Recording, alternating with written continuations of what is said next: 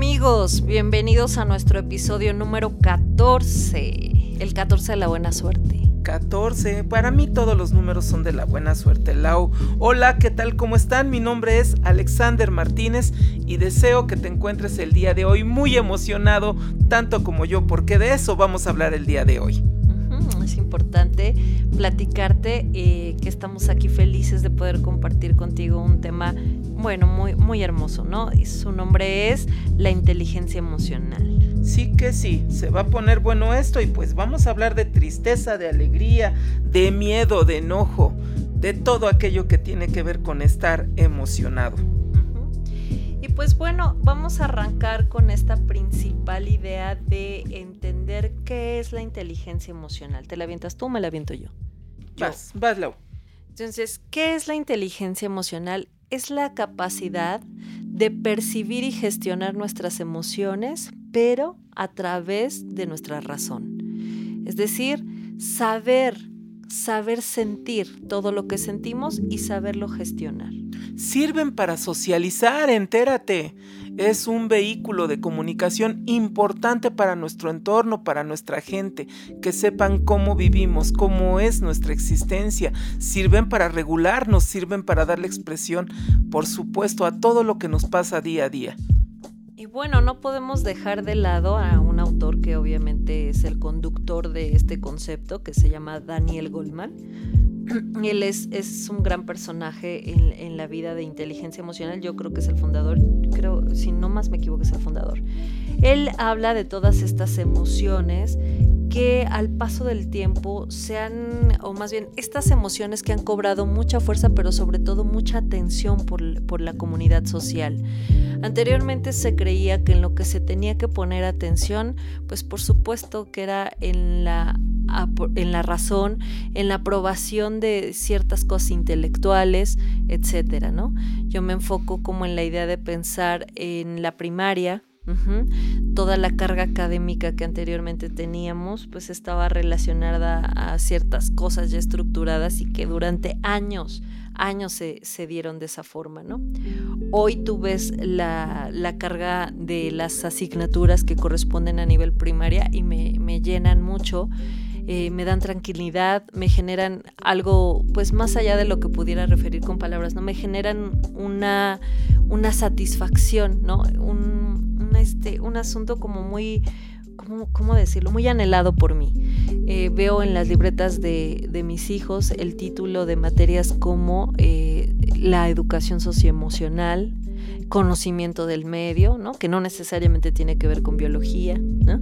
Eh, temas así que, que, ahora mismo me dan mucha tranquilidad. A mí me dan mucha alegría, Lau. Bueno, pues yo fui educado a la vieja escuela, esta del borrador, del GIS y de la tablita y de todo, todos aquellos recuerdos que, bueno, no, no te dejan a, bueno, no me dejaban a mí aprender con plenitud en su momento. Afortunadamente, hoy en día, como tú bien lo dices, ya hay materias importantes que tienen que ver con el humanismo, con Montessori, con la diversión, con el aprendizaje significativo y qué, qué bonito, qué padre que esto se esté dando. Pero gracias a que muchas personas y dentro de ellos seguro, seguramente tú fuiste uno de esos revolucionarios, han hecho más grande el concepto de inteligencia emocional.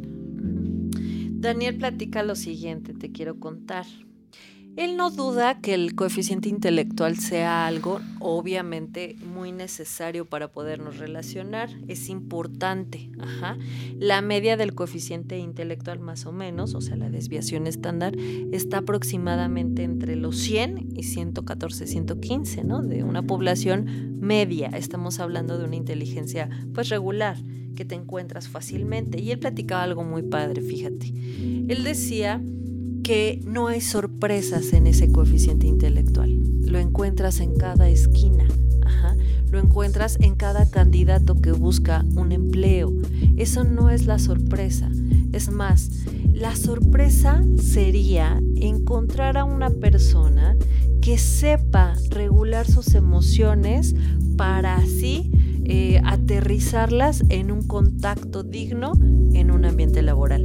Entonces, ese es el plus, ¿no? Eso es algo que se ha estado esperando durante mucha gente. Si tú estás formando a tus hijos pensando que esta inteligencia emocional es algo pues secundario, que realmente tus hijos van a la escuela a aprender, que estás creyendo que es una pérdida de tiempo el que tus hijos convivan con otros niños para que se autorregulen, etcétera, créeme, estás perdido, estás equivocado. Sí, y bueno, aquí lo bonito de las emociones es que están al día, están en tu ser, no es algo que tengas que comprar en el súper, no lo vas a hallar allá. Eso ya viene en ti. Y bueno, mira, la invitación es a practicarlas, a conocerlas, a habitar tu cuerpo, a verdaderamente estar contigo y empezar a darles expresión, a aprender a regularlas, aprender en qué momento se me salen de control, cuáles son las circunstancias que me hacen enojar demasiado, cuando amo tanto que estoy encima de alguien con tantos abrazos y la otra persona ya se cansó. En conclusión, es un gimnasio que te aseguro te va a dar muchísima riqueza cuando te entregues a esta parte que a mí me gusta mencionarla así. Habitar tu cuerpo y responsabilizarte de todo lo que emerge en el presente, pues claro, con el estímulo de lo que pasa con tu entorno. Y hay como tres habilidades básicas en este ejercicio de la inteligencia emocional. Uno es empezar a conocer tus emociones. Ajá. Ese es, es, muy importante. Saber que tiene, para qué tienes tu miedo, para qué tienes el enojo, para qué tienes el desagrado. Conoce tus y la alegría también, claro. ¿Para qué tienes tus emociones? Porque están ahí para ti y las tienes que usar, ¿no? Porque es algo que te va a ayudar. Ajá. Eh, dicen que, que en esta oportunidad de aprender a clarificar cuál es la emoción que vas sintiendo, pues vas a avanzar de manera muy importante. La segunda sería gestiónalas, enséñate a ocuparlas, ajá, sin excesos. Ninguna emoción, incluso la alegría, tendría por qué ocuparse en un exceso. Sus duraciones no pueden ser tan largas porque son, entonces, no serían funcionales para nosotros. Si tú te estacionas en el enojo, imagínate cómo sería tu vida, ¿no? Ya que además no se puede, ¿no? Hay una subida en este ciclo y bueno, tiende a tiende a caer. Hay un punto importante, Lau, que quiero recalcar. Eh, se ha mitificado que estar enojado es malo y estar feliz es bueno. Las emociones no son buenas ni malas, simplemente son, ahí están, y cada una en sus polaridades tiene una función específica. Tu hijo, tu niña tendrá que aprender a enojarse para defenderse. Tu hijo, tu hija tendrá que aprender también a experimentar el miedo con plenitud. ¿Para qué? Pues para poder salir corriendo en el momento en el que lo requiera, por supuesto. Y por qué no, pongo un ejemplo en mi persona, en una competencia, ejemplo de artes marciales, aprenda a hiperventilar el miedo, convivir con él y utilizar utilizarlo como combustible para seguir avanzando en el entrenamiento o en la competencia. Claro, entonces sería uno, ubicar eh, la idea de que puedes eh, ocupar tus emociones, conocerlas, perdón. Segundo, gestionarlas. El tercero sería no dejes de lado a los demás. Empieza a generar la capacidad de empatía. ¿Qué es la empatía? La empatía es nuestra habilidad de colocarnos, quizá gradualmente, quizá parcialmente, pero colocarnos en la vulnerabilidad del otro, en la emoción del otro, en el pensar del otro, ajá, que es muy difícil, ajá, porque vamos, tus sufrimientos no se parecen a los míos, tus dolores no se parecen a los míos, pero creo que es una idea básica de todo ser humano aprender del otro, acompañar al otro. Entonces, esa sería la tercera, aprende a desarrollar la empatía, que el otro no te desinterese, que el otro te atienda, pero que el otro perdón, que el otro atienda como a la parte más sensible de tu ser para que no lo abandones. Hay eh, algunas siglas en diferentes campos de psicología las manejan de manera diferente. Yo las conozco así como Matea. Es el nombre de las emociones básicas. La M corresponde al miedo, la A a la alegría, la T a la tristeza, la E al enojo y la última A a los afectos. Algunos le llaman amor, pero bueno, tema largo, hablar del amor es un tema bastante abundante y puede ser visto desde diferentes ángulos. Lo que te quiero decir con esta famosa matea, con estas siglas, es que tenemos emociones básicas y que si tú las llegas a mezclar o las vivencias así, mezcladas se hacen emociones secundarias. Entonces, bueno, sí es un tema bastante largo, pero comprender que de entrada tenemos estas básicas, que hay que asumirlas, bueno, ya nos lleva al primer gimnasio o al primer entrenamiento de transitarlas de manera responsable. Oye, te quiero contar que fíjate que escuché que hicieron un experimento hace algún tiempo ya en otros países acerca del manejo de las emociones, ¿no? Entonces hablaban del semáforo, ¿te acuerdas de esa? Bueno, que yo creo que en algunas escuelas de, de México los ocupamos, ¿no? ¿Qué es el semáforo? Pues el semáforo ayuda al autocontrol de estas emociones. Entonces te quiero contar cómo es el semáforo. Haz de cuenta que cada uno de los colores del semáforo representa algo significativo. El rojo habla de que cuando te sientas tan molesto, te detengas y te calmes. Fíjate, no te está diciendo el semáforo rojo que no sientas, ¿eh? porque seguramente si te arrebataron tu libreta de una mala forma, te vas a enojar. Pero el rojo te dice, detente y calma. El amarillo te dice, fíjate bien en las posibles soluciones a este problema o a esta emoción.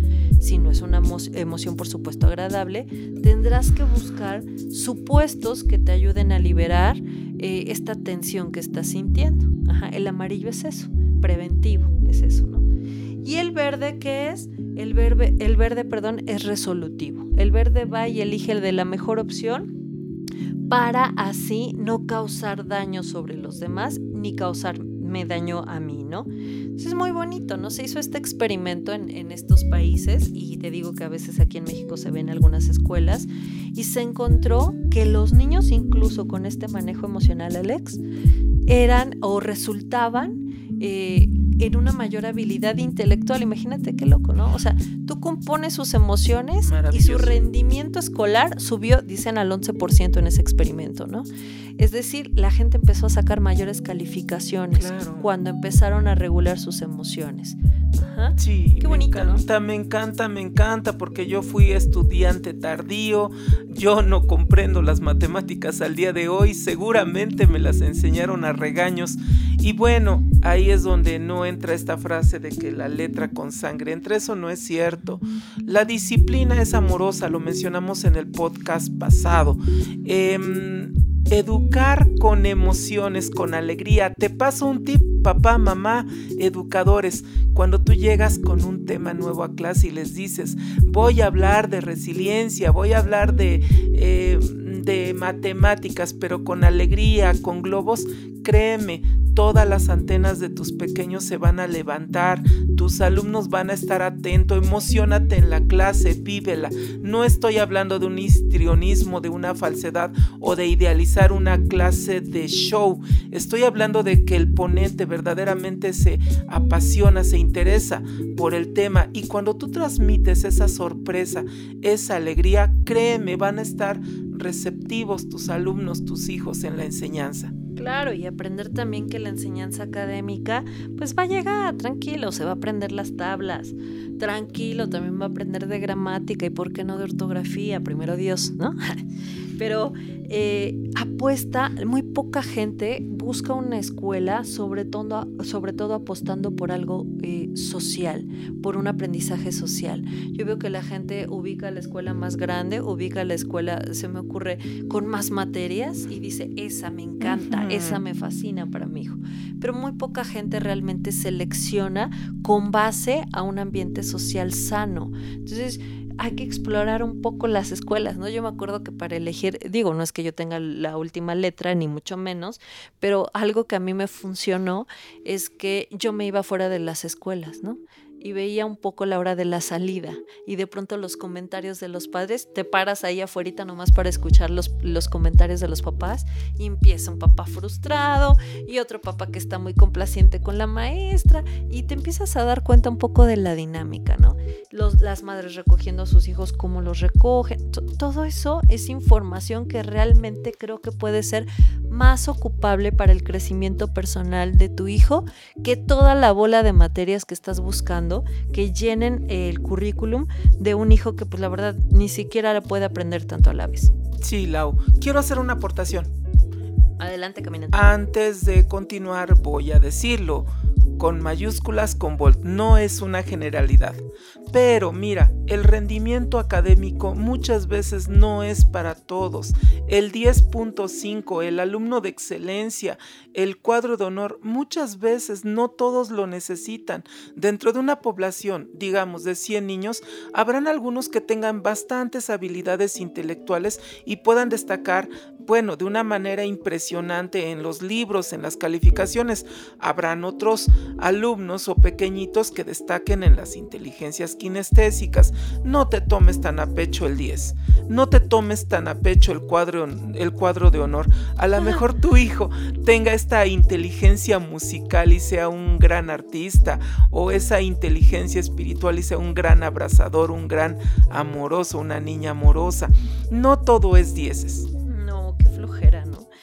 Pero bueno, así son los condicionamientos en las escuelas, ¿no? De pronto el que el que saca mayor calificación tiene derecho a que sea más visto en una escolta y bueno, esos histrionismos que, que en ocasiones lastiman tanto, ¿no? Al que no alcanzó la expectativa de aquel que está exigiendo de más.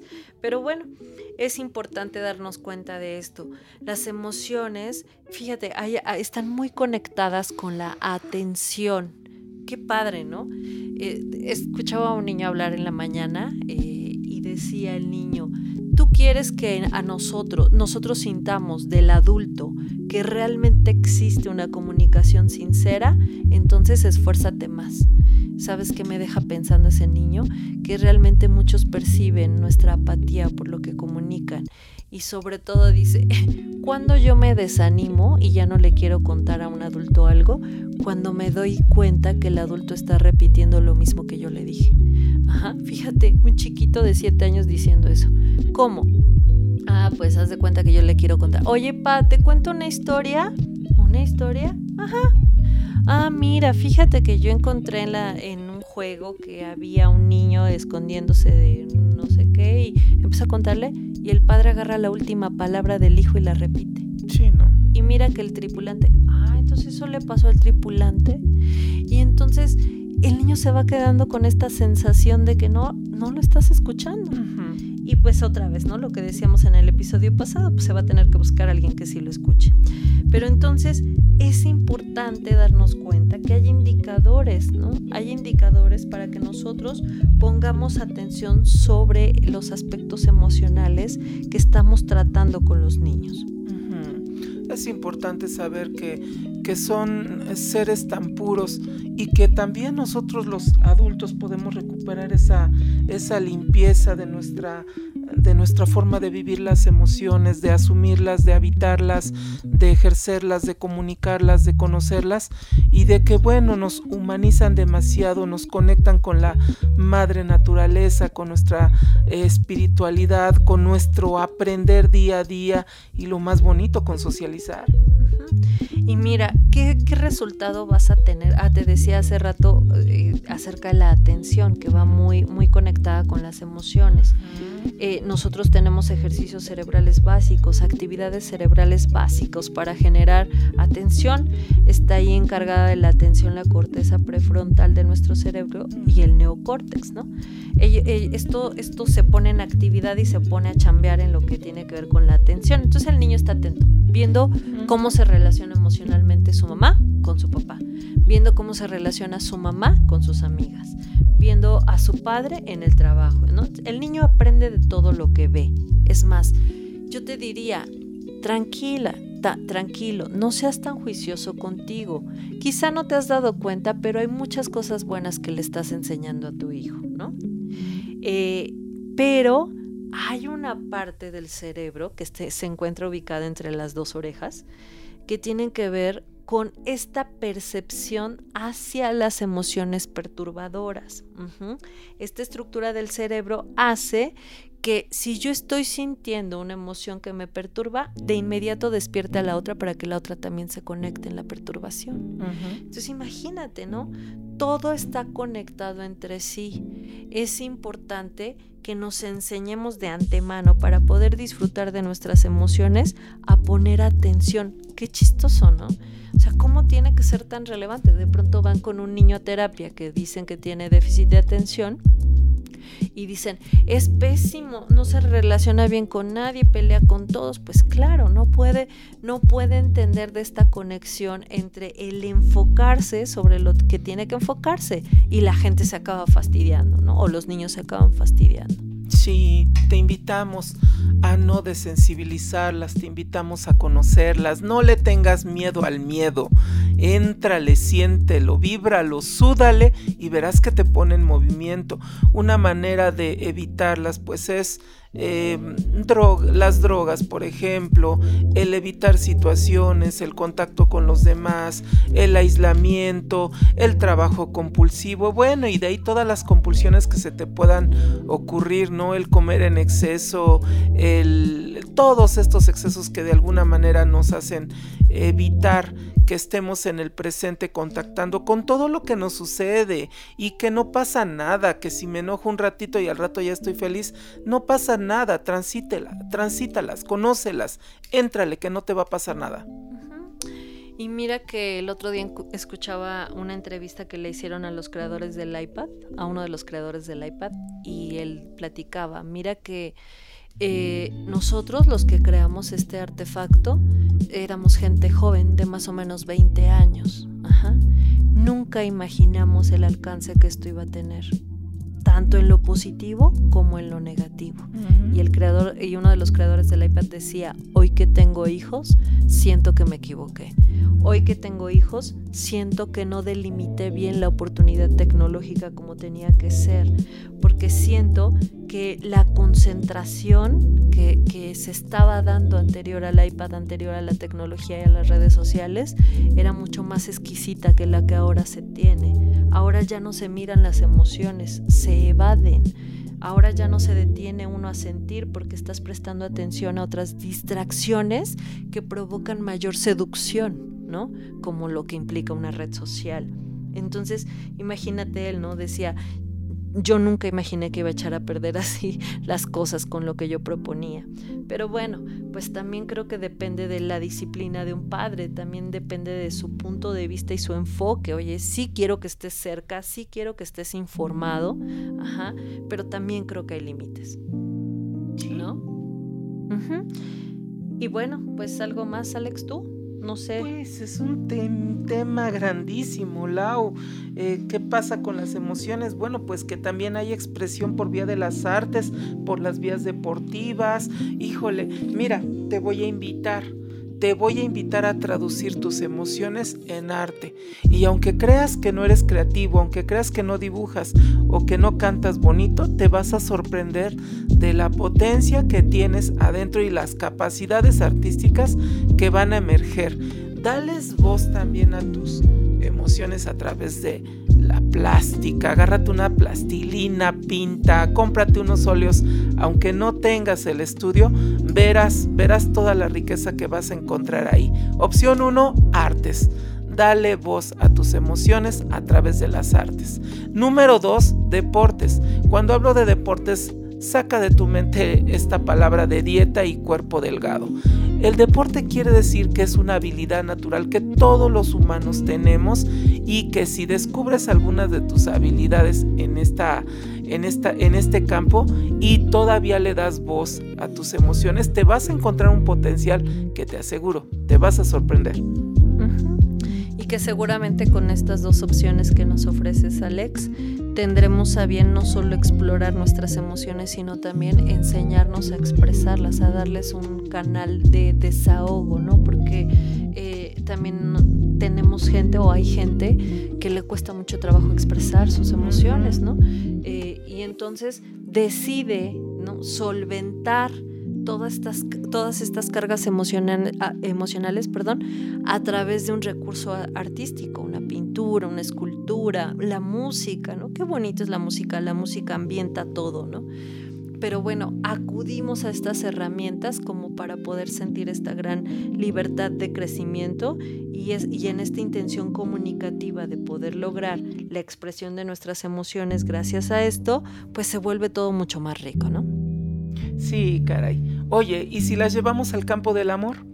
Híjole, qué padre. Y si me permito practicar este amor agape, este amor incondicional al otro, por el puro placer de, de darme, por el puro placer de, de, de, abrazar, de acariciar, de acompañar, de alimentar a un, hasta un desconocido en la calle, por el puro gusto de hacerlo sin la necesidad de recibir acá nada cambio. Si me permito decirle a esa persona, sí, sí me gustas, ¿Y por qué no me encanta tu sonrisa? Si decido abrazar, si, decirlo, si decido decirle a mamá, mamá, te agradezco y te quiero desde lo más profundo, desde mi corazón. Y si decido abrir ese gran órgano que es el corazón y expresarlo a los demás, wow, vas a encontrar muchísima riqueza. Ama, ama, verás, verás cuánta, cuánta riqueza vas a encontrar ahí.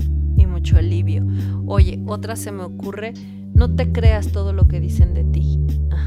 No eres el siempre enojón, siempre el miedoso. No, no es cierto, tranquilo, no tienes o tranquila, no tienes por qué escuchar tanto a los demás, escúchate a ti.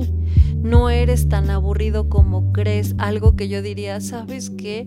Aunque seas un adulto de la edad que gustes, pero enséñate a reír. Disfruta, ríete, búrlate de ti mismo, no pasa nada. Esas cosas nos enriquecen de una manera muy significativa, no te lo pierdas no porque seas adulto ya no puedes jugar. No porque seas adulto no te puede pasar un accidente. No porque seas adulto no puedes caerte, ¿no? Me da mucha risa cuando la gente de pronto evade sus caídas, ¿no? Eh, obvio, ojalá que no se hayan lastimado, pero hay gente que se para en un segundo y voltea a ver alrededor, ¿no? Así como, que nadie me haya visto. Ajá. Tranquilo, no pasa nada. Hólgate. vuélvete, vuélvete cómodo en el sentido del error, ajá, del error, del, del, cansancio. Vuélvete eh, liviano para el chiste, vuélvete liviano para, para disfrutar y para la risa, ¿no? Lau, la sorpresa.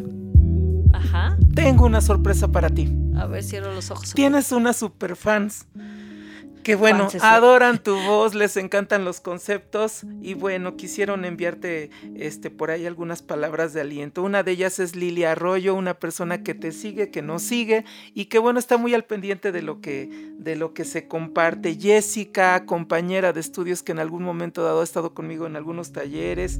Caro, Carito es dentista y bueno, les encanta, les encanta todo lo que se está haciendo y bueno, de aquí compartir que además de que les enviamos un cordial saludo y el agradecimiento, mucho, mucho agradecimiento por seguirnos, eh, entregarnos a la sorpresa, a la alegría de la reciprocidad del otro, híjole, complementa y es un pago grandísimo. Así es que ahí está tu club de fans creciendo, mi querida Lau. Vas a ver, a mí yo encantada de escuchar, también leo mucho a Leticia Cabrera que anda por ahí siempre respondiendo afectivamente a, lo que nosotros hacemos y nos esforzamos por regalarte. Eh, pues gracias, gracias a todos. Ajá, no, no creo que podremos puntualizar así nombres exactos, pero hay mucha gente que está al pendiente de nosotros y les damos las gracias. Nos encanta que podamos ayudarte en algo. Créeme, tú nos ayudas más porque también al, al aportar andamos ahí estudiando, reactivando motivaciones y haciendo cosas muy interesantes para nuestros crecimientos profesionales y personales, ¿no, Alex? Así es. Y bueno, pues... Vámonos. Vámonos porque esto ya urge. bueno, entonces, cuida tus emociones, atesóralas, ocúpalas, pero no las hagas tan duraderas. Así es, dales chance que tengan su tiempo justo. Te vas a dar cuenta, tu cuerpo luego, luego responde. Así es que bueno, ya nos vamos a despedir. Yo me despido deseando que te compres una cometa de colores, unos patines, un helado y seas tan feliz como cuando eras pequeñito, pequeñita y recobres esa gran capacidad de emocionarte y de impactarte en el presente con todo lo que emerja, así sea una broma o un buen susto. Así es. Te mandamos un abrazo fuerte. Yo soy Lau Ávila. Bye bye, mi nombre es Alexander Martínez y juntos hacemos para ti al, buen entendedor. Nos esmeramos por hacerlo juntos. Cuídate. Bye bye. Hasta pronto. Chao.